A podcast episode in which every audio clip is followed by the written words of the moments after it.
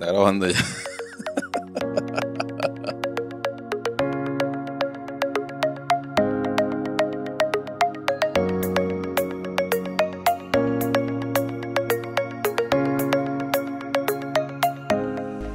Aprendido ya. Bienvenido, mi gente, a este su podcast. Conversatorio de leche con coco. Oh, una mierda así.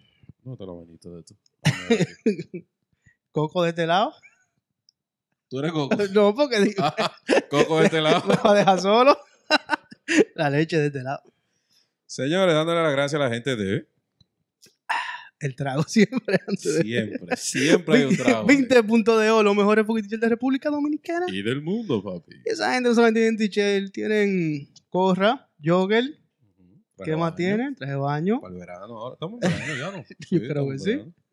Bueno, si ¿Y te qué llega. más tienen? Si te llega, verá. Pide un hoodie ahora para el frío. y sobre todo la mercancía de leche con coco, señores. La gorrita de nosotros, cómprenla. Y el t-shirt. Y el pantalón. Hay como tres, como tres hay. Sí. Este, no, esa gente no está en tirar otro diseño. Así No, hay, que tres, hay tres gorras, tres t-shirts. Está los calzoncillos con la cara de coco. relajo. Y la gente lo quiere. Así que síganos en todas sus redes sociales como arroba 20.do y su página web www.20.do. Y a quien más. También gracias a la gente de NYC Medical of Queens. NYC Medical of Queens. Ubicados en la 7916 de la 37 Avenida Jackson High, Queens, New York. Por si New- tú no sabes- Queens, New York. ¿eh? Por si tú no no aquí, sabes. Por si tú no sabes lo que es una clínica, Ah, Una clínica. tú tienes que pagar. Hay que pagar. No es un hospital gratis, es cariño, así que No vaya con una puñalada tampoco. no se tienen emergencia. Así que ellos son una clínica, un recinto con varios especialistas, nutriólogos, cardiólogos, eh, ginecólogos, etcétera, etcétera.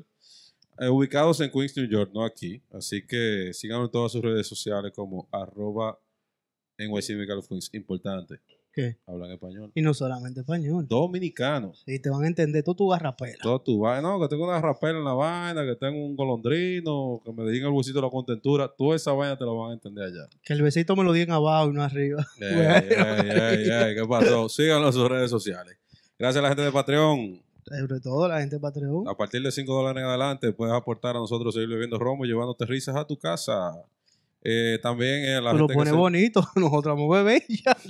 Si yo se ríe, problema de ellos. si no se ríe. Gracias también a la gente que se une a este canal aquí en el botoncito. y Suscríbete. Suscríbete a este canal si eres nuevo. Entonces vamos, vamos al game. Ya que lo que tenemos. ¿Qué es que tenemos aquí? Ah, no, y dale gracias, maná. Yo, yo creo que no. Ya el podcast ya va como una hora. Coño, llevamos como 10 minutos en esta mierda, loco. Ya. Yo no sé, ¿eh? ¿Qué es que tenemos aquí? Ah, yo no sé, loco, ¿quién? De otro comediante. Otro comediante. Otro comediante, no. No. Y ahora tenemos a un podcaster, eh, comediante también. Pero antes de eso, él tiene una vida antes de eso, que no tiene que ver nada con podcaster ni tampoco con comediante. ¿Cómo así? ¿Para una esquina? Entonces él va a dar, no, no, esa no. Ah, él va a dar ahora su historia de cómo él pasa de, de él, él se dedicaba al mundo de la moda, ¿cómo la es? ropa. O sea, ¿Eso es moda? Eso no es moda. Yo no El sé. tipo pegó una vaina aquí en el país, pero fea, que la Sí. pegó aquí en el país. Hey, Sí. no, pues. Eh, Yo fui uno de los, los que vi esa vaina. Yo me la voy a comprar, pero está muy cara. Tenemos aquí. No te a- engañó. ¿Eh? No te engañó. Espérate, corte, corte, corte, corte. Sí. Tenemos aquí a Manuel Yabra. Eso se va a quedar igualito la gente. Déjalo así. Para que la gente te vea preguntando. Eso está súper profesional. ahí. Raro no te preguntó qué más que tú eres. ¿Qué es lo que es, mi hermano? A mí, hey, ¿qué hay? Gracias por, por invitarme. De nada. Gracias por invitarme. Vean, que una pregunta adelante. Leche con coco, topillo de coco. Ajá. Y, y, y- le- leche de la vida. ok, ok. No quieras saberlo. Oh, ok.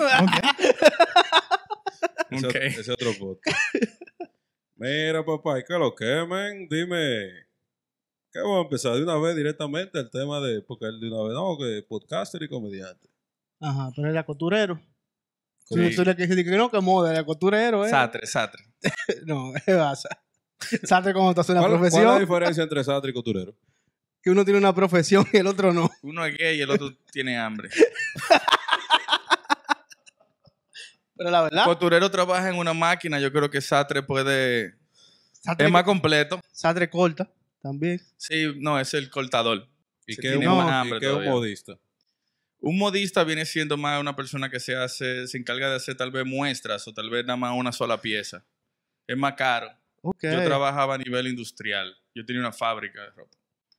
Ok. ¿Pero en una zona franca o en tu casa? Es una zona franca, por aquí por el millón, aquí atrás. Ok. Eh, y. No, porque mucha gente, no, que yo tenía una fábrica en mi casa. No, no, eso no son una, fábricas. una máquina y el mismo Es un módulo. Tú puedes tener, eso es lo que le dicen un módulo. Esos son cinco tigres tirándote un par de vainas. Modistas son gente más que te hacen vainas más específicas, más complicadas, más caro. Unos arreglos, un vestido. Pero hay uno que hay uno que crean de la nada, como que, o sea, es una camisa y creo algo diferente, ¿no? ¿Cómo así?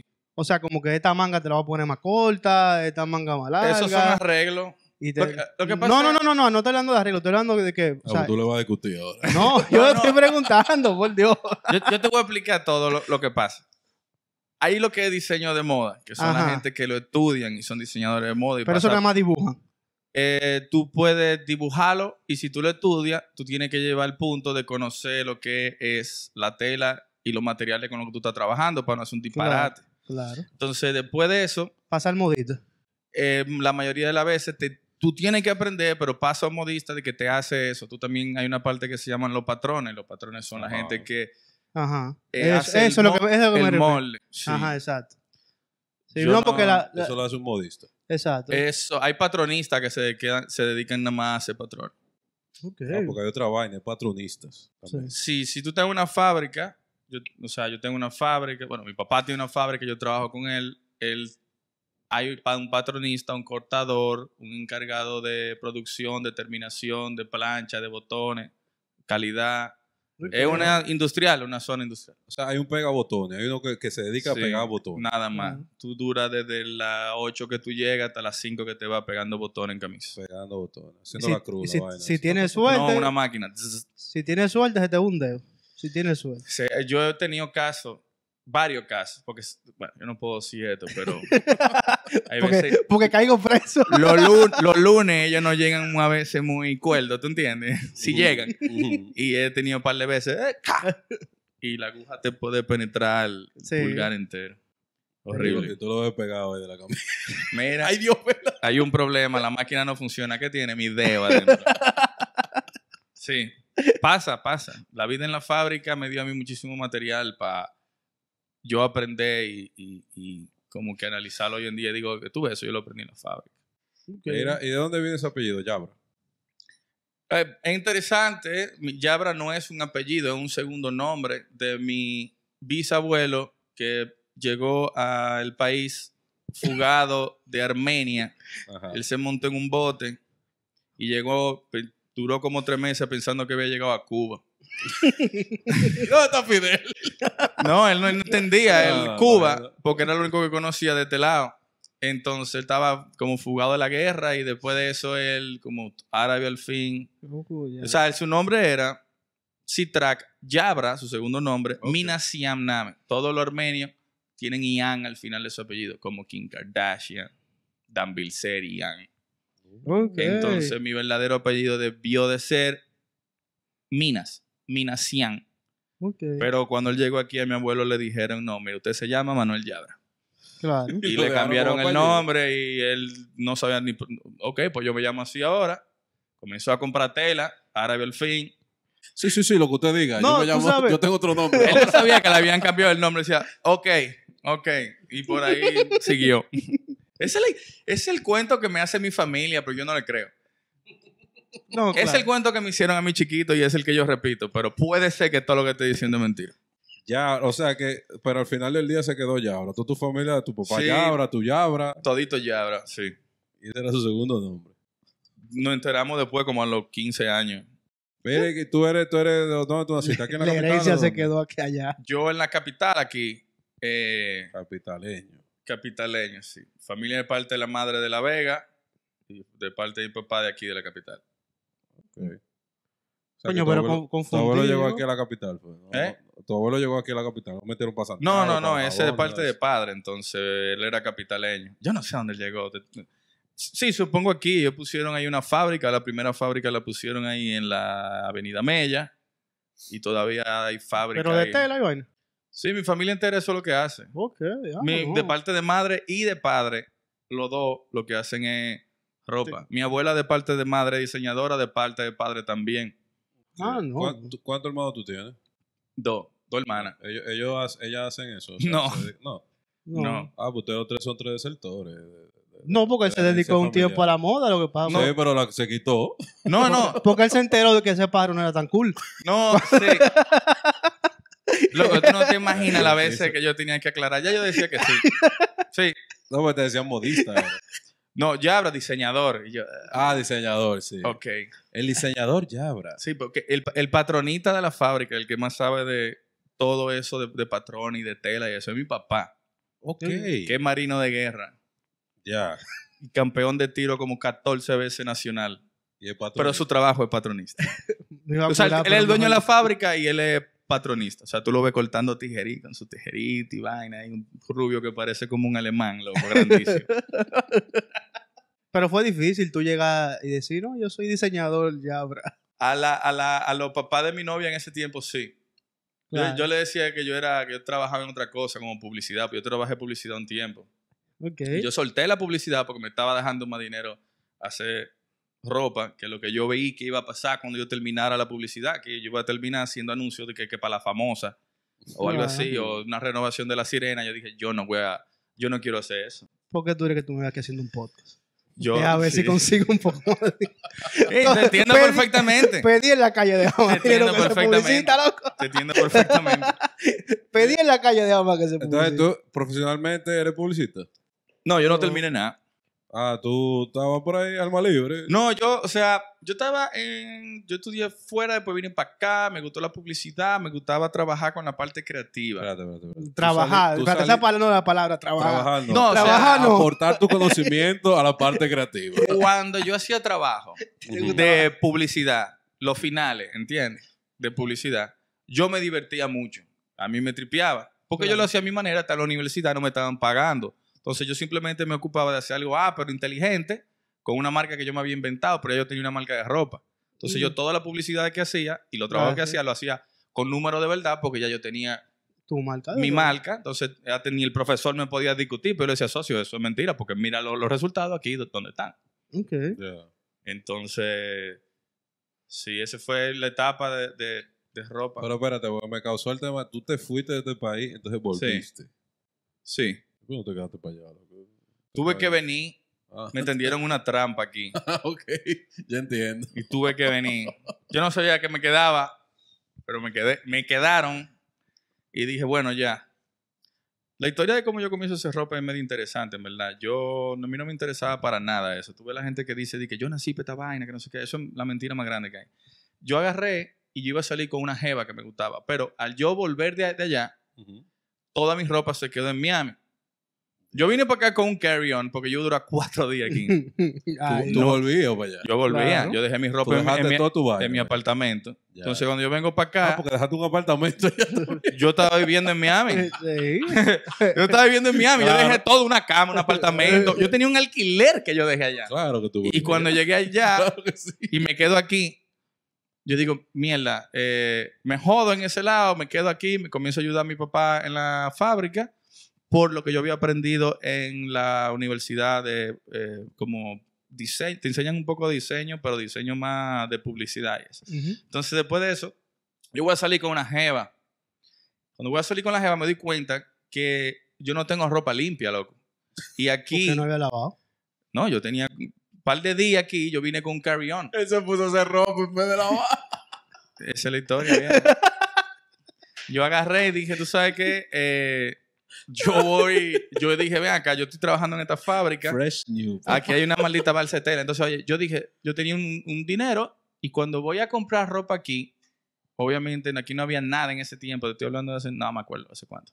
Yo voy a Sara y en Sara tenían unos jeans que no me tripeaban. Entonces, para ese tiempo estaban comenzando a salir los skinny jeans. Mm. Y aquí no había un maldito skinny jean. Ok. Entonces, la fábrica estaba llena de tela y tú sabes que yo me voy a hacer mi ropa yo. Me hice unos pantalones, salí con la jeva y me encontré ese día con un pana, Stefano Cavaboli, y me miró y dijo, loco, ¿dónde tú conseguiste esos pantalones, viejo? Yo quiero una así. Y yo le dije, loco, yo lo hice yo. Vaga, pero ustedes lo de apellidos raros tienen que conocer gente con apellidos raros también. Porque ese El apellido que tú acabas de decir, papá, yo- ¿qué, ¿cómo es que Stefano repítalo? Cavoli, pana mío. Oye, cabrón. No, pero te voy a decir la mejor parte. Después que agarro, él me agarra, está bien, yo te lo compro y se lo vendí a 700 pesos. Mi propio pantalón. Yo le dije que le iba a hacer otro, pero le di el mismo mío. Después de eso, yo me hice otro pantalón porque necesitaba más ropa, de otro color. Y, y ese día conocí por primera vez a David Mahler, que es el esposo de Nashla. Ya Y en ese Oh, tiempo, ya, ya, ya, ya, en ese tiempo sí. no había Instagram. Y él me dijo, loco, ¿y esos pantalones tan heavy? Y dije, te lo vendo. Él no se porque- Tú andabas como lo vicioso, eh. el pobre, vendo. pobre, loco. El pobre. No, no. Y dije, te lo vendo. Y después que yo vi que la gente me estaba pagando por pa- ropa que yo estaba creando, Voy para el baño, vengo ahora. más mal hecha que el diablo, yo le, ellos comenzaban a comprarme. Y yo dije, espérate, ¿qué pasa si yo hago cinco pantalones y le digo a estos tigres que le diga a sus amigos que lo compren? Y ahí nació la marca, loco. Y así fue. No fue de que yo un día estaba. No, loco. La gente comenzó a ver en la calle, le gustaba, yo vendía eso. Y tú Y dijiste, yo bueno, dije, ah, bueno, aquí está la fábrica, aquí está la tela, yo nada más tengo que aprender un poquito de esto. son 700, tres pequeñas y una Malboro. Eso era todo lo que yo necesitaba. Después comenzaron a digo. comprar. Y después de ahí yo digo, tú sabes que yo tengo muchísimos pantalones. ¿Tú sabes lo que yo necesito ahora? Camisa. Comencé a hacerme camisa, la gente comenzó a gustarle la camisa. Y yo agarraba y me la quitaba. Toma, ¿te gustó? Toma, ¿Qué edad- dame qué edad tú- qué edad tú 1200 tenías? pesos. ¿Qué edad tú tenías? Yo tenía 21. Ya te andaba como lo vicioso, eh. La camisa, la Vale. Sí. Yo agarraba y pedazos de tela que sobraban, que es una, una parte ahí que poca gente sabe, que mi camisa tenían un mix de diferentes telas. Una tela aquí, otra tela Que allá. tú pegaste a miel de Tú moda. fuiste tío. que pegaste Sí, pero lo que yo decía era que yo agarraba toda la tela que le sobraba a mi papá. Y decía, bueno, aquí, aquí me sale una manga. Aquí me sale un Tú bolsillo fuiste que pegaste la vaina del bolsillito de otro color. de otros colores. Sí. Aquí. Pero, o sea, Era siendo... con retazo de tela. Era con retazo de tela. Diablo. Señores, O sea, yo cómo es la vaina, ¿eh? Yo decía, bueno, yo espero que esto guste. Porque no tengo dinero para comprar otra tela. Yo no quería meterme así. De la necesidad porque salió. De ahí fue que salió. Por eso que yo no me creo nada de esta mierda que te dicen. Se puede decir mala palabra. que imagino. Yo primero, por eso no me creo nada de esa mierda. De que no, yo agarré. Yo no. Eso era que tú tenías cuarto y pudiste decidir que tú querías. Exacto. Tú querías Cuando hacer. tú no tienes cuarto, tú dices, bueno, de esto yo pego con esto y esto y ojalá y guste. Gustó y pude hacer como ¿Y por qué le- siete años de diseño. ¿Y por qué le subiste tanto el precio después? Eh, me estaban pidiendo más Ajá. Y yo di, coño, espérate. Capitalista al fin, ¿verdad? No, yo dije, me están pidiendo más y me está cogiendo más tiempo hacerla. Entonces, en vez de producir más Pero espérate, cantidad, tú la a hacías menos. tú, o sea, tú. No, yo le pagaba a un tigre que me lo hiciera en la fábrica de mi papá. Ok. Toma, yo le daba Pero dinero. ya tenía que entonces eh, eh, contratar a otro, después otro, mientras más te pedía. Sí, no, tú sabes lo que pasó, honestamente. Ellos se dieron cuenta de lo que yo estaba haciendo. Tu Porque me, no, los empleados de la Ah, fábrica de mi ok. papá decían que vean que este tigre está vendiendo camisas eh, por ahí. Fíjate que él no se la pone. Sí. Y un día son small, otro día XL. ¿Qué es lo que está pasando? Y me dijeron, ven acá. ¿Cuánto que tú me estás pagando por esta? Ellos me lo hacían de favor. Al Oh, principio. ok. Al principio, al principio, cuando yo había hecho como cinco. Sí, Después porque que era para ti. Eran para mí, me decían, ah, el Medium, me imagino, tú. Pa, tu vaina medium. Sí, ellos estaban como en medium. Y después se dieron cuenta y dijeron, vamos a hablar de negocio para que te salga, o sea, para que nos salga todo el mundo ganando aquí. Y ahí surgió lo Y- que era y- John y después John Bayard y después me Tú no le dijiste, ven acá, papi, el dueño, ¿qué pasó? ¿Quiere que te vote ahora? No, mi papá. No, porque yo no era el dueño. El dueño no era mi papá. Yo no Ah. podía votar a nadie ahí. Yo sé que no, pero siempre existe el miedo, es el hijo del dueño. El hijo del dueño. Yo cogí más miedo que ellos. Yo era Ay, 21 diablo. años dije, ay, mierda. Sí, Si sí, papi se entera. sí, papi se entera. Sí, porque esa era otra, esa parte divertida también. Mi papá no sabía lo que yo estaba haciendo en su fábrica. O sea, yo sacaba a un empleado que estaba pegando botones el día entero y le decía, ven acá, ven acá, pégame esos botones que están aquí. y eran tigres que estaban en su hora de trabajo, que yo jalaba. Mira, cinco minutos, córtame esto aquí. Yo veía que ustedes tenían algo eh, eh, como que los botones eran como de madera, ¿no? Yo hice, loco, camisa, yo no sé. Yo tuve cam- de todo. Eh, comencé a hacer Después comenzó a gustarme. Al principio no me gustaba para nada. Cuando viste el dinero, empezó a Comencé gustar. a ver el dinero. Oh, pero ven No, y después dije como que, ah, mira, pero está, pero tú comienzas a envolverte más en el mundo de lo que es la ropa y la moda, tú comienzas a aprender más de tela, calidad de tela, diferentes tipos de tela. Y el mundo te va absorbiendo a tú. me- yo soy medio obsesivo con la cosa, me volví obsesivo con eso y dije, ok, yo soy diseñador. Ahora, siempre yo tuve esa parte que como de identidad como que, ¿qué es lo que yo soy? ¿Qué es lo que, como yo, todo lo mismo, yo soy ingeniero, yo soy abogado, y tú, y yo, y tú, eh, yo no sé. Yo de vez en cuando hago, hago Yo, camisa. yo, yo hago camisa, Hago ropa. yo hago ropa, entonces yo me puse, no, yo soy diseñador. Yo no soy diseñador. Pero después de ahí fue y salió. Loco, pata voladora, loco. La gente comprando, yo haciendo. Después yo comencé a hacer vaina que... Lo bueno que se sentía heavy era que yo hacía vaina para mí. Entonces era simplemente vaina que me gustaban a mí, de verdad. Y a otra gente le gustaba también. Tú a los 21 años con todo perdido, que tú no vas a hacer que ver en la vida o lo que sea. Yo decía, ah, mira, esta es mi identidad ahora, aperísimo. ¿Y cuál fue el diseño más loco? Así que tú dijiste, esta gente no le gusta a la gente y se vendió. Yo saqué una, una colección de mujer un tiempo. Yo quería ver si yo le llegaba hasta ahí, según los conocimientos que yo tenía de la, la costura hasta donde había llegado. Y, y se vendió. Tuvo un lío porque todo el mundo que iba a cambiarse para allá se quitaba el tichero delante de todo el mundo. Cuando comencé a hacer ropa de mujer, yo tenía una novia y era como que, mira, yo vi que esa ropa, esa camisita, vieron, vieron un par de comments ahí se aparecía en la fábrica. Yo, yo no, tú no vas a estar recibiendo mujeres ahora aquí solo en una- un sitio y que cómo me queda, que no sé qué. Y tuve que dejar de hacerlo. Ah, Pero yo pensé ahora- que tú dejaste a la mujer. No, yo, No, lo dejé de hacer. Yo dije, coño. Ah, Espérate, si- espérate, espérate. Si todito hubieran estado buenas, obviamente, pero había veces que yo no quiero. Tú esta dejaste vaina. de hacer ropa de mujer por una mujer. Más o menos. Coño. Ella no me lo pidió, Claro que pero me no. estaba buscando problemas. No, ella no te lo pidió, ella nada más te hizo la mirada. Lo va a Claro. seguir haciendo. Yo, yo- yo estaba como que teniendo que explicarme muy seguido. Ujú. Y cada vez que iba una mujer a comprarme algo, yo tenía que dar otra explicación y más explicaciones. Y dije, "Mira, tú me estás buscando demasiado problema. Y cuando te escriban en el DM y vaina, coño. No había DM en ese tiempo. No, no había, no había. ¿cómo si hubiera habido DM, No. Sigue haciendo ropa de mujer. estuviera yo haciendo lingerie. Estuviera haciendo yo. Pero yo no hacía ropa, o sea, no habían DM ni en ese tiempo. Habían comments. Esa era la. No, ¿Tú sabes que sé- mi, mi negocio de la mujer fracasó por eso? Porque no había DM. Eran comments. sí. Ella veía quién me estaba escribiendo. Ella chequeaba el post y que no, no, no. Exacto. Aquí hay mujeres. Yo me acuerdo que hasta yo la tuve que poner, yo tuve que hacer una sesión de fotos y tuve que ponerla a ella modelar la ropa de mujer. Diablo, ese Porque yo iba a buscar otra modelo y ella me dijo, Pero dime que tú no estás casado con esa mujer. no, yo terminé, era una relación de 10 años. 10 años. On and off, 10 años. Cuando yo, ¿Tú la trajiste de Miami? no, Ah. nos conocimos cuando teníamos 15 años. Muchacho, ¿y qué fue? Hermano en Cristo, ustedes ya. No, porque nos separaron, la familia nos separó. Bárbaro, yo estoy diciendo esto en cámara, loco. La familia nos separó. Y eso fue, yo creo que nos dijo. "Ay, y no, Julieta. y Romeo y. Julieta, la vaina, tú sabes. La no familia qué. no se separó, pero ¿por qué? Porque ella era pobre y tú eras rico. O, o sea, no. no, no, no sé. No, porque me fui para Miami y yo no le caía bien a esa gente. Yo era medio problemático. Yo, te- o sea, Cuéntame de eso. ¿Por qué tú dices que tú eras problemático? botado del colegio, bot- eh, de par de colegio. Eh, Tuvo como en cuatro colegios. hay teoría ahí, eh, botado de, de colegio, eh, caliente con, eh, ¿cómo La se calle. dice? Con los, la mamá de los amigos, eh, caliente con mucha gente, con los Ah. papás. Ok. Ah, tú, eres, tú eres el desacatado. Exacto. Tú eres el que desacataba a los panas. Exacto. Ese era el Ya. ejemplo, ¿no? Que tú no seas como Tú- fulano. Tú, tú vas a terminar como fulano. Sí.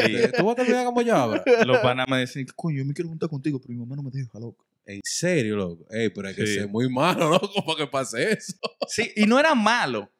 O sea, hoy en día, hoy en día yo entiendo, yo siempre crecí con esa vaina, como de que, mierda, yo soy malo. ¿Qué cosa? Yo lo que tengo es un sentido de humor un poquito cruel o diferente, o, o veo la vida de diferente forma.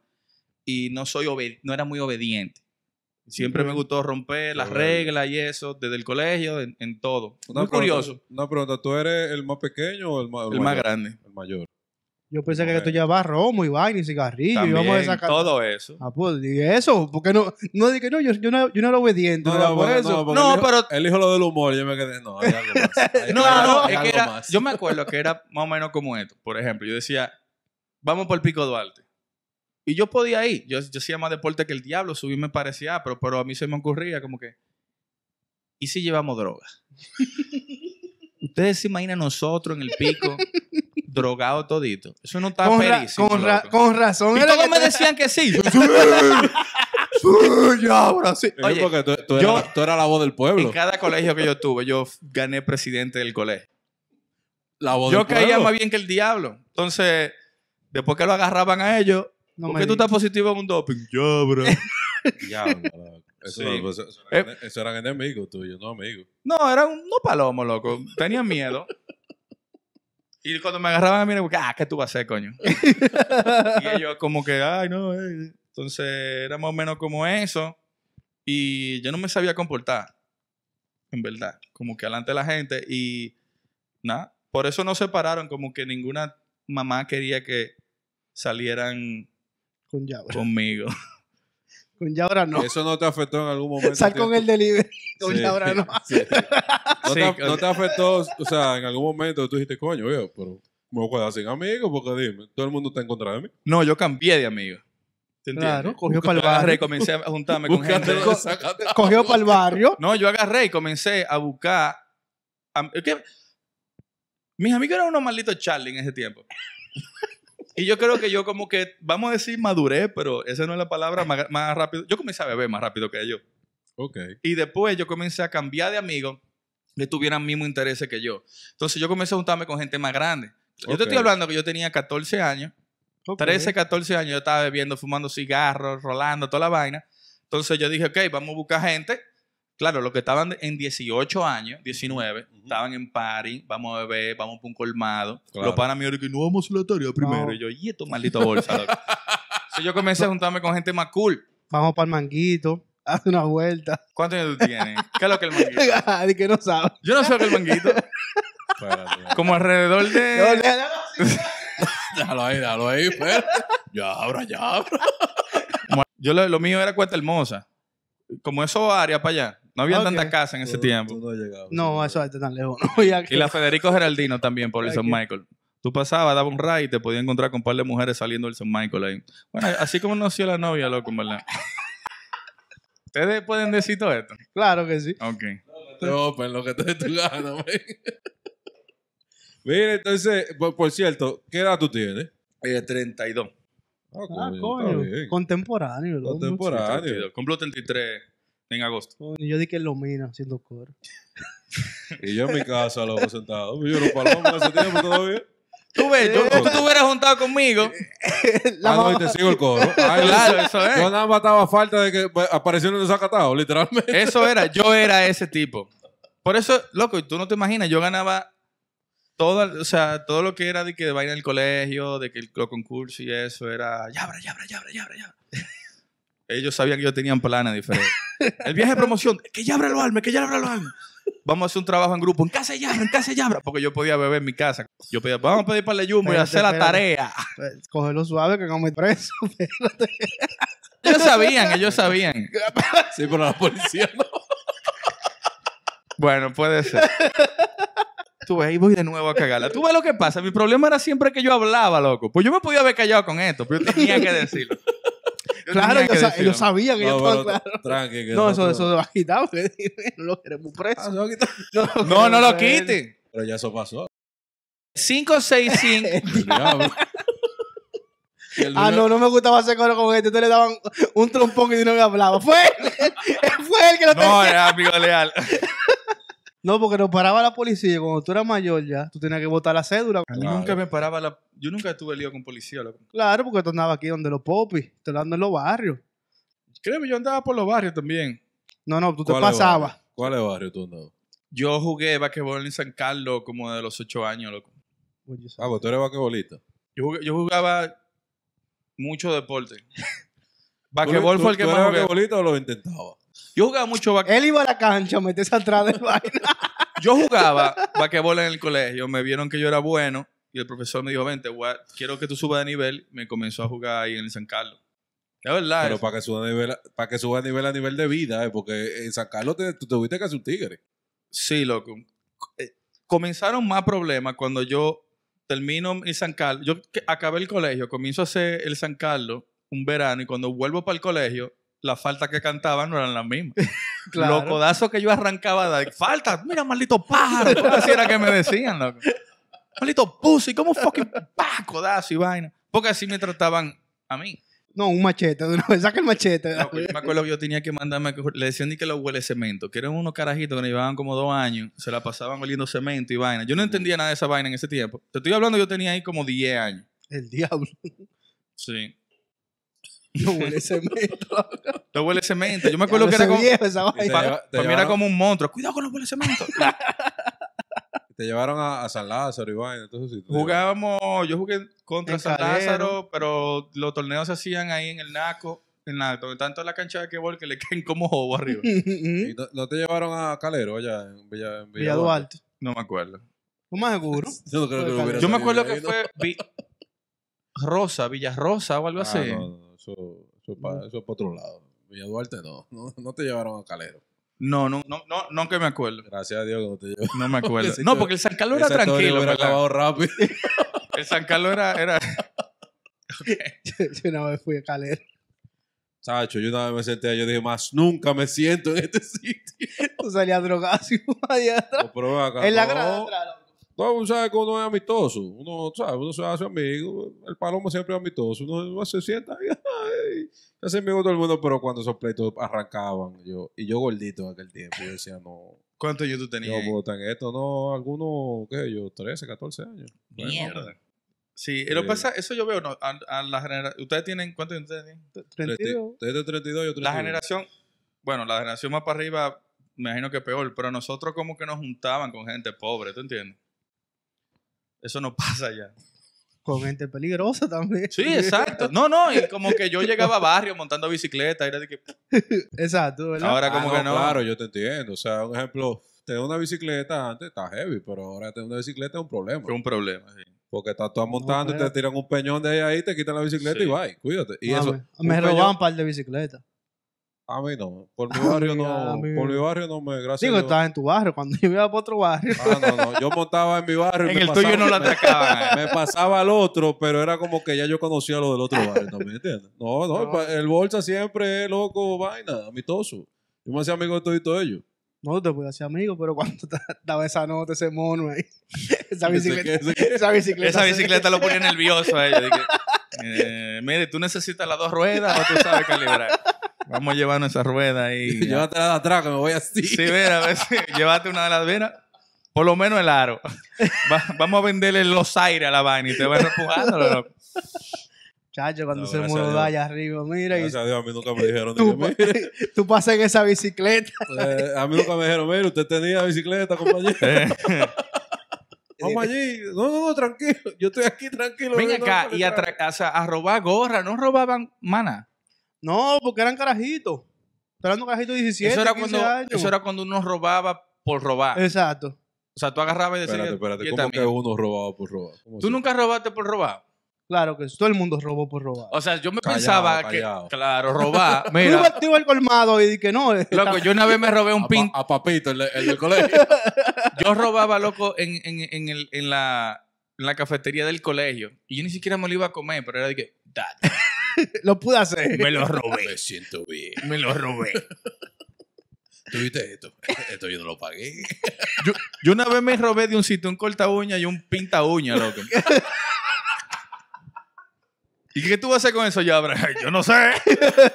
Pero, lo mira, tengo. tiene cuesta 75 pesos. Y yo tengo 75 pesos todavía. No, y la, la carta y la vaina era que no se robaba. Los, la fundita de cartas desde vaina, dije Yu-Gi-Oh! y vaina. Ah, no, porque tú se la vendías a los menores. No, yo no. Tú ves, ahí es que yo quería llegar. Eh, Tú robabas con negocio, es que se te ve. ¿Te imaginas que tú le preguntas, ¿y hace cuánto de eso? No, la semana pasada. Hace como ahora de camino. Como llegando aquí, loco, yo. Nosotros, nosotros andamos en un mismo vehículo y de repente el pan salta. ¿Tú no viste cuando yo bajé el vidrio? Que le hice, que le hice así a uno. Revisa, Pero, eh, revisa bajo el Se, asiento. se perdió esa costumbre ya. De robar. De robar gorra. Deberían de traerlo de nuevo.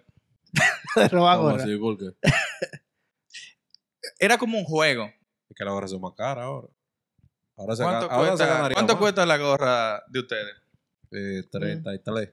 33. 33 dólares. Sí. Está muy ba- Y ustedes se estaban quejando de la camisa mía. Yo sí Ah. me quejé porque no la pude comprar porque ya en ese momento yo no trabajaba. Y esas te salen gratis porque son tuyas. Exacto. 33 dólares. Treinta- ¿Quién es que se la hace de nuevo? Voy a mandarse par de gorra con ella. ¿Cuándo quebró el negocio y tú pudiste hacer comedia? Eh, ah, no era eso. está buena la pregunta. Pero la verdad, pues. ¿Cuándo Coño, quebró el negocio? me. ¿Cuándo quiebra lo de la camisa? ¿Y por qué soltaste esa vaina, viejo? Tú estabas ganando cuarto. Tú estabas armando. tu- tu marca era full loco en este país. Sí, yo te voy a A los explicar. popi en ese momento. Te voy a decir qué es lo que pasa. Eh, la historia exactamente es que yo comienzo a aburrirme.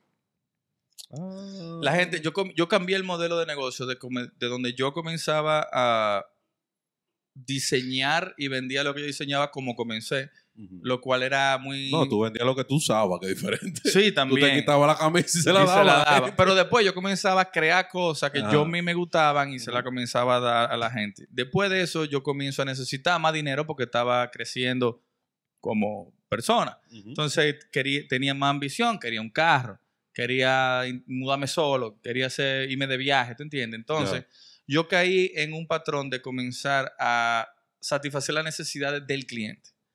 Yo hacía una camisa mitad rojo y azul y me decía, loco, tú no puedes ser roja y verde. Entonces yo comencé, por Ah, eso ya. es que más comienza a subir Ya. los precios. Ya.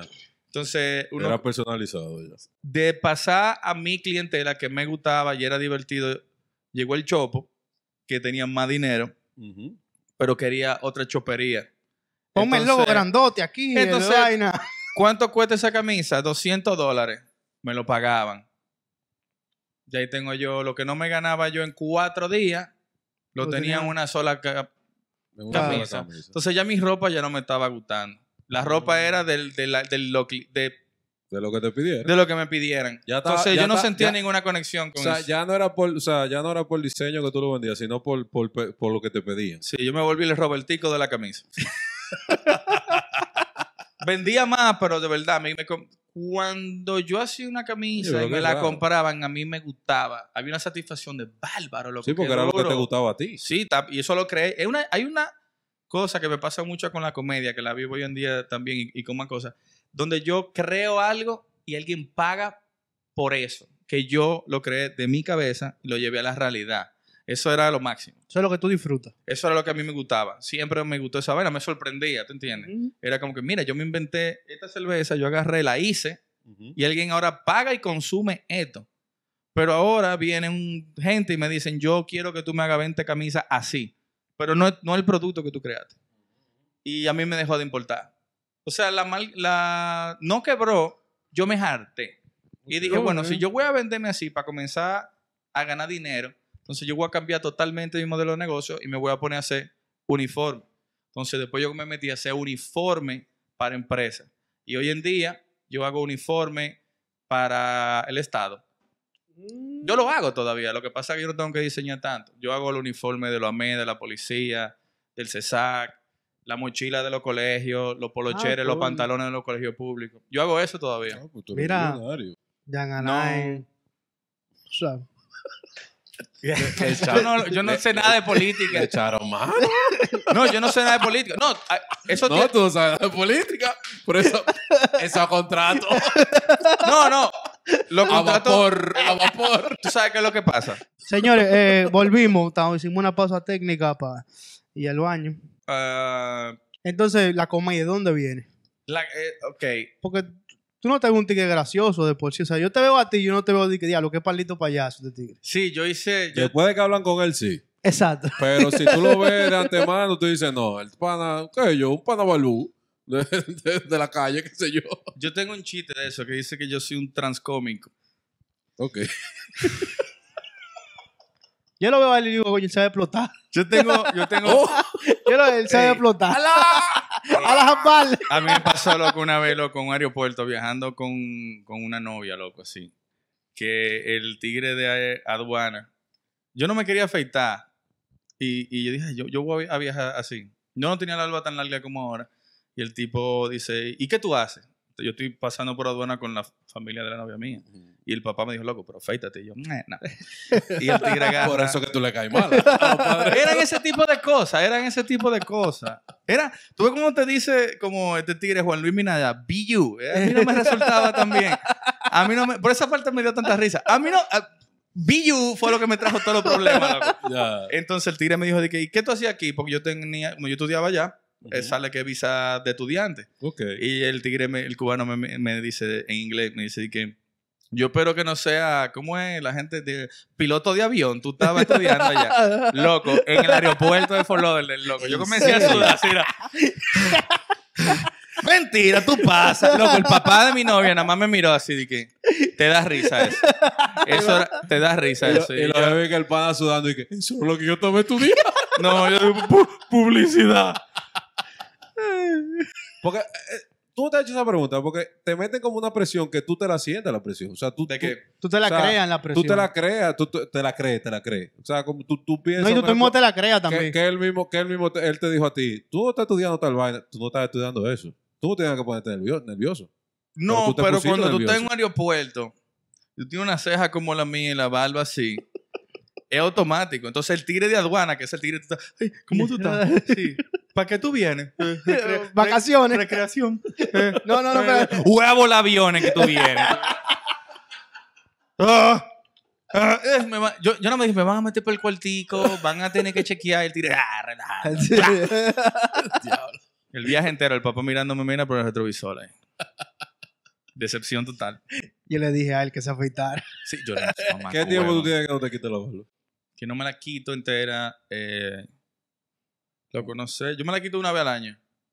Entonces, ¿No al año? O sea, ah, tú tienes que, anual tienes que quitarte la barba. No, yo, yo dejé de quitar. Yo tengo que tener más de un año que no me la quito. Pero antes yo agarraba y me la quitaba como. Yo tengo que tener como un año que no me la quito nada. Porque yo me afeitaba dos veces al año. Ok. O sea, yo me la dejaba, la mucho más larga, me la quitaba. Me la dejaba, me la quitaba. ok. Claro, porque cuando la papa frita comienzan a picar y vaina. Loco, era un asco a la hora de. Esa, ca- esa carne cuando se No, quedaba mira, ahí. pasta, pasta. Ya no servía ni para la cena. Pasta, pasta y la bebedera, porque hay veces como que se te queda aquí, Ujú, pero ujú. al otro día tú haces que... y te da como unos monchi inmediato. Y yo, mm. O si te da un humo y vomita y al otro día tú te que... Qué mierda que huele como a vómito. Y es como tu propia barba. O a vagina, a veces huele a Eso, vagina. eso te iba a decir. Eso Sí. te iba a decir, coño, en intimidades. En intimidades. al otro día tú estás ahí que. Sí, sí, tú has visto ¿verdad? cuando tú vas a bajar a una jeva La tipa tenía una infección y no me No, di oye, cuenta ayer. No me di cuenta ayer. Ahí viene, viene, es una- No, tú te preguntas, ¿y tan borracho yo estaba? Te voy a decir lo que pasa, verdad. Hay veces que tú estás, la jeva está abierta y tú como que va a bajar para allá abajo, ¿no verdad? Y la jeva casi siempre está como que, mm, va a bajar. A- a- la cara que yo siempre veo de que, Esta barba. no te pegues mucho, por favor. Ah, lo que puede haber enredado tú y yo ahí abajo. Pero mira, entonces el tema de, o sea, ya, soltate, está con el gobierno, digo, con el Yo no estoy con el gobierno, loco. Con el yo Estado, tengo una perdón. fábrica que le suple al Estado. Eso es lo que yo hago. Mm, Claro, todo el mundo dice eso, está bien. Mira, entonces el Estado, sí, bien. Pero la comedia, loco, o sea. La comedia. No te salta a ti de que arrancar para el comedy. A decir que, ay, vos estando por. Hola, Eh, buenas noches. Soy Yabra y vengo a No, no, hacerlo yo, reír. yo nunca hago esa mierda, loco. No. me pueden seguir en Instagram. Yo soy loco, mamacuevo. El, el tigre que te presentó ya dijo tu nombre, loco. ¿Por qué tú quieres que se acuerden tanto de tu nombre? Enfócate en, en tu chiste. Eh, ¿Cómo pasa eso? Yo. Sabes que te pueden sacar del comedy por eso, porque hay gente que lo hace muy seguido. Sí, pero. Lo que Y te van a odiar ahora. Pero lo que suben Open Mic no tiene ningún tipo de control sobre quién sube lo del comedy. Y si tiene algún problema, pues llenen el comedy igual que yo. o no me pidan tan el show para abrirme. ya yo lo voy a ver en trasnoche. ya. ¡Oh, no! ya yo lo voy a ver en trasnoche. Mucho, mucho, te voy a llevar uno, mucho. Ey, se- ey. De lo mío. Eh, lo de la comedia comienza. A mí siempre me interesó, yo siempre fui. A mí siempre me gustó hacer reír a la gente, consciente o inconscientemente. Yo siempre me gustaba entretener a los grupos.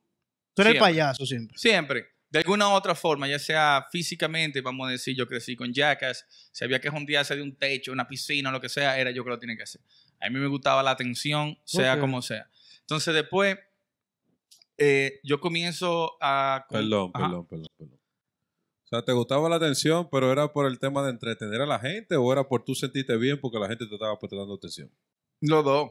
Los dos. Dime, psicólogo. Era, era muy ápero. No, tú sabes que la pregunta iba. No, tírale, No, tírale. la pregunta iba porque quería entender esa parte, porque hay una diferencia muy el, grande. tírale el, el diagnóstico. No, no, diagnóstico no lo voy a tirar hoy. todavía. Sigmund Freud. aquí. Sí. No, no. Yo lo que soy es. Mi mamá. Mi... Yo lo que pego es varilla y cemento. eh. No- yo no jodo Eh, con eso. Entonces, después de eso, a mí siempre me gustó lo que era la comedia. Después me, a mí me introducen lo que es stand-up comedy como que tarde. Yo decía, wow, esa mierda sí da risa. Eh, que yo, siempre en la cabeza mía yo estaba como que yo puedo hacer esa vaina. ¿Pero quién fue el primero que tú escuchaste haciendo En stand mi vida entera. Fue por YouTube. Dime que no Loco, fue qué maldito Sánchez. YouTube, loco. No fue por YouTube. El Tú primero. bajabas video en casa en ese tiempo. El diablo. Ah, bueno, pues tú tienes mucho en esa vaina. Sí, a mí me gustaba. Me gustaba Ok. ver. Estaba Chappelle Show.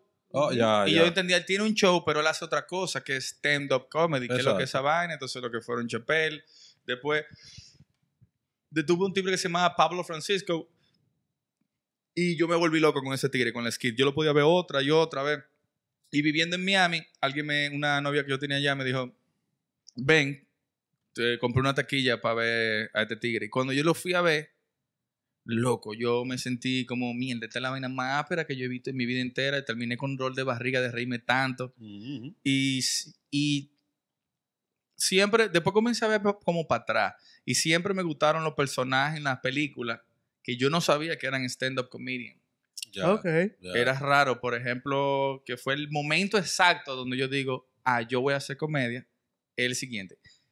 Yo tenía una resaca que me estaba llevando el diablo en casa de un pana mío y no, te- Importante. no teníamos nada que hacer. Entonces estábamos viendo Netflix. ¿Qué pasa? Yo soy fanático de Breaking Bad hasta la muerte. Entonces, en una parte de Breaking Bad, uno de los personajes era Bill Burr. Yo no sabía que era Bill Burr. Y yo siempre decía, loco, ese personaje sale poco, pero qué risa me da ese pana, loco. Qué bien me cae ese pana. Cuando yo le doy clic a su cara, vamos a ver un stand-up, este tigre, no, no sé, ponemos ahí. Yo nunca tenía mucho que no me reía tanto. Y me reí, me reí, me reía. Pero el tipo de comedia que él hacía, yo nunca lo había conocido. Entonces yo digo, espérate, ese tigre y yo pensamos muy parecido. Todo lo que él dice, yo, la comedia que yo había visto era diferente. Donde yo me reía porque me daba risa, pero yo nunca había visto No una te gente... identificaba con No me identificaba, pero estaba ch- chistosa. Ok. Entonces con Bill Burr yo comienzo a ver, mierda, esta vaina sí da risa, loco. Hay un pana que entiende, que piensa como yo, Como que hace yo, chistes. y a él le están pagando. a él le están pagando ese tigre. Y de ahí yo digo, tú sabes, si yo puedo hablar de esos temas y hacer ese tipo de temas chistosos, como que me gustaría intentarlo. Le doy mente que ese no tiene madre. Cua- Le voy a dar un chip atrás en el colegio, yo escribía mucho. Yo para salir, yo sacaba un poco de mala nota en lenguaje, pero a mí me gustaba escribir, me gustaba la música, entonces yo me hacen unos concursos de poesía en, el colegio y yo participaba, porque el que ganaba, le quitaban la nota que sea que tenía y le ponían 100. Ok. Entonces yo comenzaba a escribir poesía. Bueno, poesía lo que es rimas. No Ajá. sé Sí, si era sí, poesía. sí, sí, y sí. yo ganaba tres años. Mi medalla y toda la vaina. Los profesores se cojonaban más que el. No entendían cómo este maldito tigre, que eh, uno de los más brutos del curso, está ganándole a lo más inteligente porque yo me ponía creativo escribiendo. Después a mí me cogió con escribir cuentos que me daban risa. Yo no conocía com- comedia en, en este tiempo, como quien dice. Ok. Y después de eso veo a Bill Burr y digo, espérate, esto sí me dio risa. Y ah, me acuerdo que agarro y digo, eh, yo digo, coño, qué mierda. Tú sabes, uno siempre se pone como excusa pendeja. Y digo, diablo, si aquí existiera un sitio donde tú pudieras hacer comedia o lo que sea, yo fuera. Y ahí mismo me dijeron, loco, hay un sitio Claro. en el Comedy Club. Y yo, tú sabes que voy a escribir un chiste. Duré como un año dándole larga, no, como seis meses, dándole larga a esa vaina. Un día le dije al amigo mío, loco, me mandaron esta vaina de un open mic. Y yo, como que, ¿qué esa mierda? Y no, que tú vas y te dan cinco minutos y tú haces chiste. Y yo, es más, yo voy ahí. Pero, una cosa, todos los comediantes tenemos un ego loquísimo. El que no, está hablando mentira Ok. cuando yo voy con el material que estoy preparado, yo, o sea, yo nunca era una persona que me importó nada lo que me dijeran, nunca me importó la opinión de la otra gente. Ese día yo me estaba cagando sádico. Ya. Me estaba El miedo muriendo. escénico ahí, No, no, muriéndome. ¿Usted cree que no le importa nada nunca en su vida entera? Me estaba importando full esta La vez, por primera vez. La aprobación del público. Increíble. Yo nunca había sido así en mi vida entera. Ok. Y yo estaba más nervioso que el diablo. Y el pana mío, no se me olvida esta vaina nunca, me dijo, loco, yo nunca te había visto nervioso, parece que esto te importa. Y esa vaina yo me quedé y que, loco, Ya. verdad, a mí me importa esto. Yo llegué, yo no sabía cómo funcionaba. Y cuando llego al comedy, estaba en la bolera, yo llego y yo dije, bueno, ¿quién carajo va a un fucking comedy club aquí? Es una mierda. Nadie va. Y cuando yo entro, loco, esa vaina que no cabe nadie. loco. Reventada de gente. Loco, y yo, ahí, Virgen Santísima. ¿En qué me metí? Loco, el pana mío dije, loco, ¿qué es lo que te pasa? Y yo así, ¿eh? Asustado, pero asustado, asustado, como, o sea, yo tenía un accidente de carro y me he curado. Yo me estaba muriendo, loco, ahí. Y después yo vi ese día, separaron varias gente y Dios mío, no daban nada de risa, loco. Nada. Y yo, loco, yo soy más chistoso que esta gente, yo estoy seguro. Y después yo oí que la gente se rió de un chiste, que yo me lo encontré la vaina más estúpida del mundo entero. Que lo El hizo, el el que lo hizo Isabela. Ah, Y yo dije, loco, y ustedes se rieron de esa mierda, loco. Y yo miré al pana mío y me dijo, dije, tú te jodiste, loco. Si de eso es que ellos se ríen y tú vas a venir a hablar de pedofilia aquí ahora mismo, tú estás jodido. Y después se paró Dulcita, que estaba embarazada, hizo tremendo disparate también. Y seguían subiendo y yo, ay, mi madre, loco, nadie se estaba riendo. Entonces, yo no me había apuntado. Yo pensaba que tú llegabas y yo no sé por qué, de repente como que yo me iba a parar y a Tú, subir tú cuando, le- yo- tú cuando- levantabas la mano. cuando yo estuviera listo, yo, yo me paro. Y no era la forma. Entonces, yo en una, me agarra Yodel, me dice, loco, tú estás nervioso, y yo me, muriéndome. ¿Tú quieres subir? Y yo, sí. Me dijo, loco, pero tú llegaste tardísimo, ya está lleno. No había pandemia ahí. La vaina Ok. está llena. Ven otro día. Y dije, tú sabes que yo voy a venir el miércoles que viene, pero me voy a preparar mejor. Miércoles que viene cerraron el país. si yo no pude hacer comedia, más nunca. Después vuelven y abren. Y yo duro preparándome, ahí yo estoy en el podcast, lo cual me dio mucho experiencia de hablar de los temas que a mí me gustaban. Ujú, ujú. Y entonces cuando vuelven y abren, abren en Blue Mall, Ajá. otro open mic y yo, ahí no va a ir nadie. Eran como las 4 de la tarde.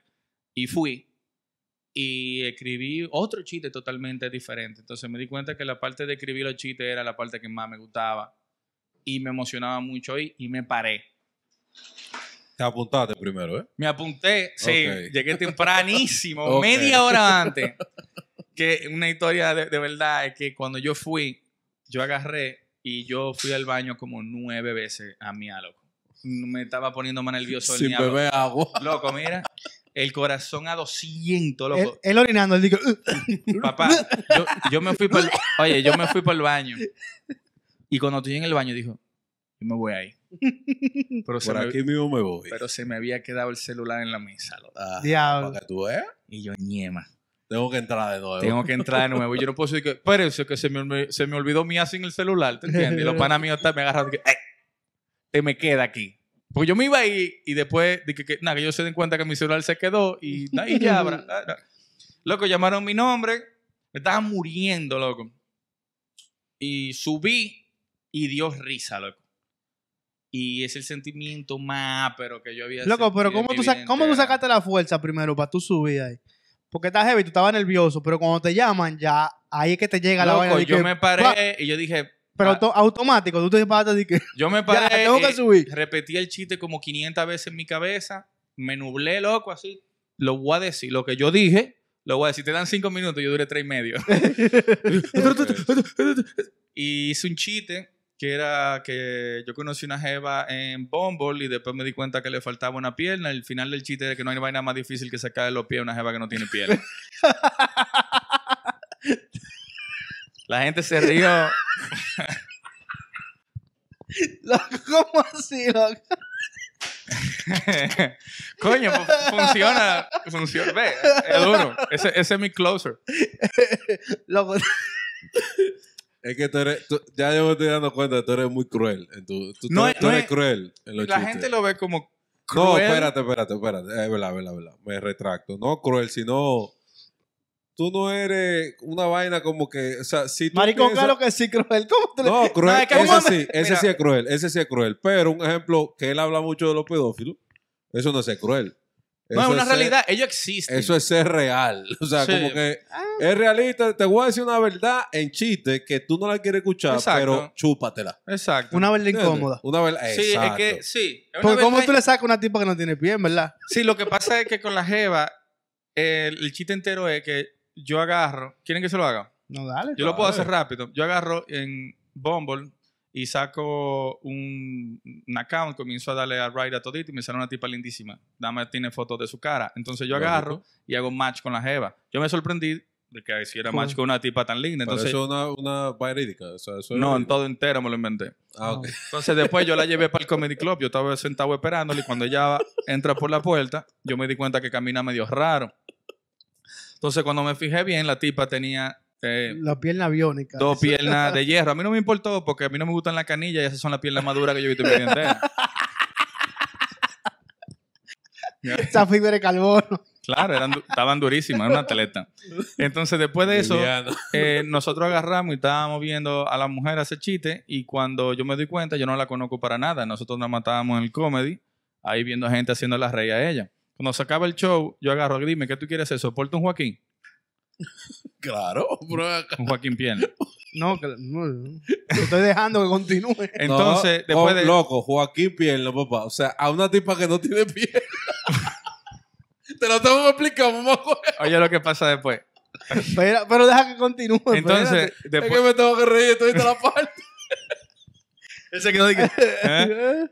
o a Richard. Entonces, pierna. Entonces, después de eso, yo le digo, Coño. después de eso, yo le digo, dime, ¿tú soportas eso? Y ella me dijo, no, yo quiero ir para un motel. Y yo digo, diablo, bastante rápido, aunque ¿Cómo te llegaste tan rápido ahí?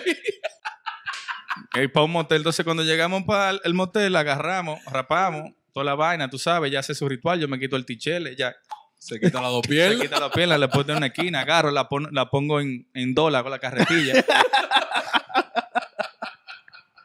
Y después de eso, eh, eh, yo, ella comienza a hablarme, ¿y cómo tú te llamas? Y yo, ¿qué?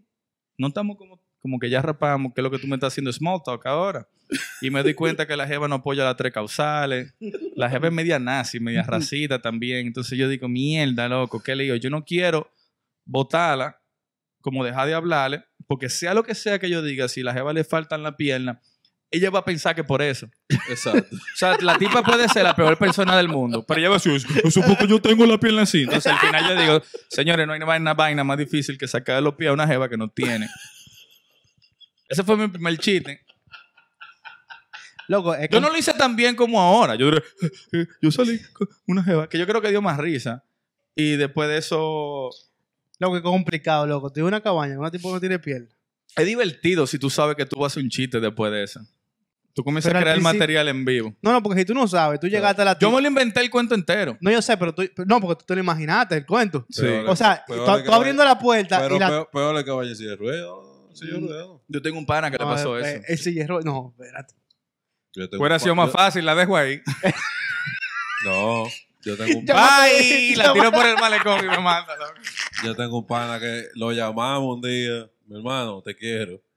Mira, papá, hay una mujer aquí, hay una tipa para ti, preparada. Mierda. Tato, tato, tato, tato. Preparar. Dale, dale, dale. ¿cuánto? Con goma nueva. Oye, esto es para ti, esto es para ti, esto está nuevo, con paquete y toda la vaina. Tato, tato, tato. Hay un problema. ¿Cuál? Está en silla de ruedas. Pero porque en silla de ruedas o está en silla de pero- ruedas en ese pero- momento. Pero estaba en silla de ruedas. La tipa. Ok. Oye, La tipa no puede caminar. Mira, hay un problema. No, que ya está en silla de ruedas. Tato, tato, tato.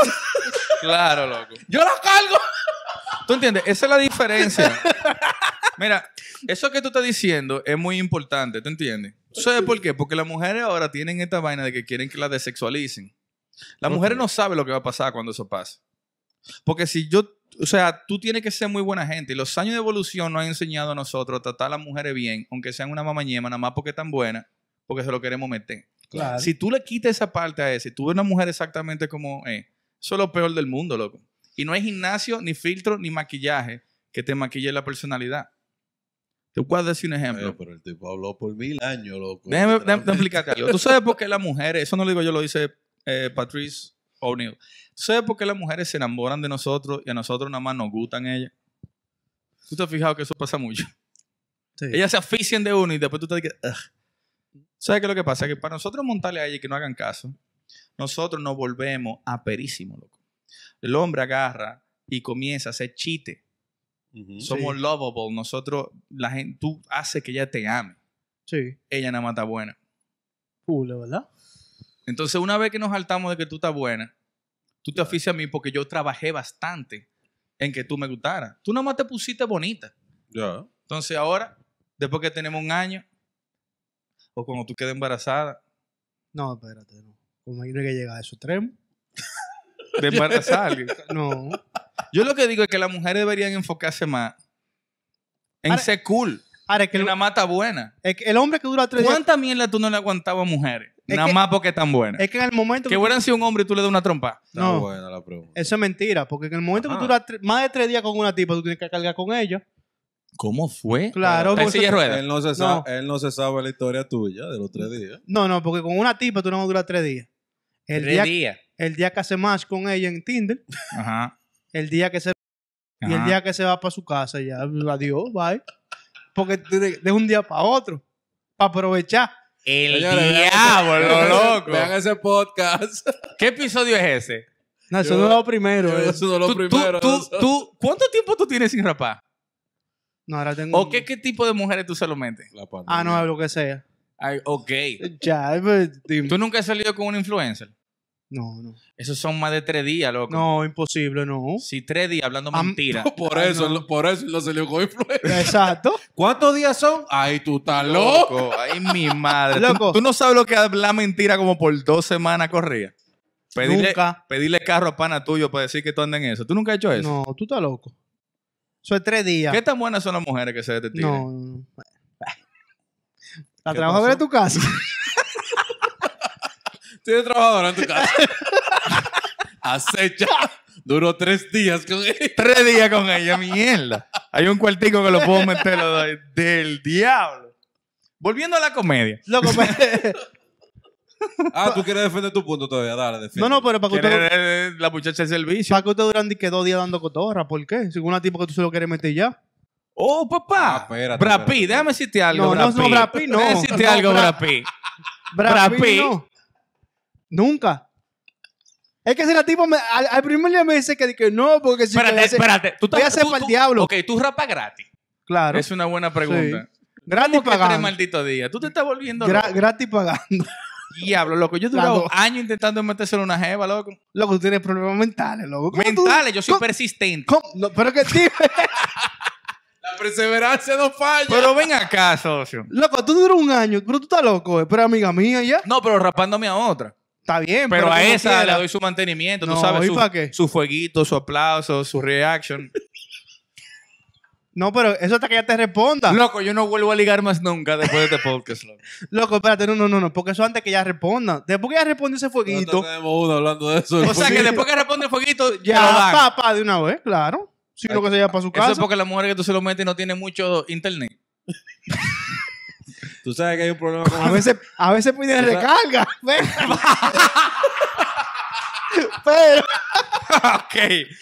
Ya, ya te estoy entendiendo. No, tú sabes que hay problema con el maldito fueguito en Instagram. Ah, a mí no me importa esa vaina. Loco, no hay vaina más vaina eh, jodi- jodida para el hombre que han hecho que el, el, el double tap. El corazoncito. ¿Ya? Ahí se acabó la conversación. Tú le mandas el fueguito. Yo y- me tengo que juntar más con ustedes. Tú le mandas el fueguito y le double tap. Se acabó. ¿Qué tú le vas a decir después de ahí? Si Tú tú, no- le dices algo después de ahí, ¿qué, qué dice ella? maldito intenso. Maldito intenso. Es verdad. Es un intenso el pana. No quiero salir con él. Tú No. eres un maldito intenso, te estoy viendo la cara. Te estoy viendo que le escribe después del corazoncito. Tú le escribes después del corazoncito. Ella tiene que responder después del No, corazoncito. si ella no te responde Yo, algo, yo voy a tener que analizarlo porque a mí. Voy a ver. Voy a ver. Voy a, voy a- voy a chequear porque no estaba consciente. Va a chequear No estaba diezmo. consciente. Ajá, voy a chequear de que.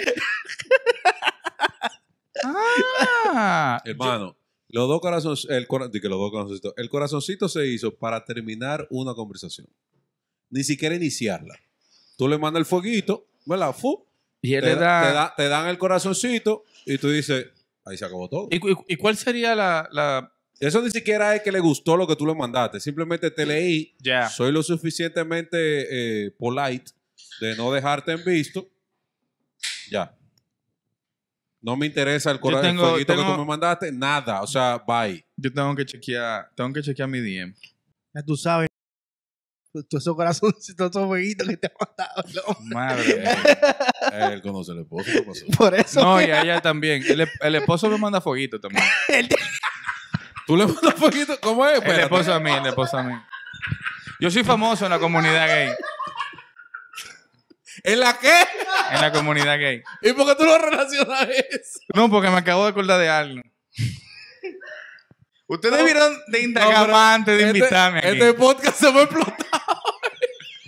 Ustedes vieron de averiguar un chismán antes de invitarme. La cerveza tan buena. Tan buena, sí. Tan dura. Y quedan más que el diablo.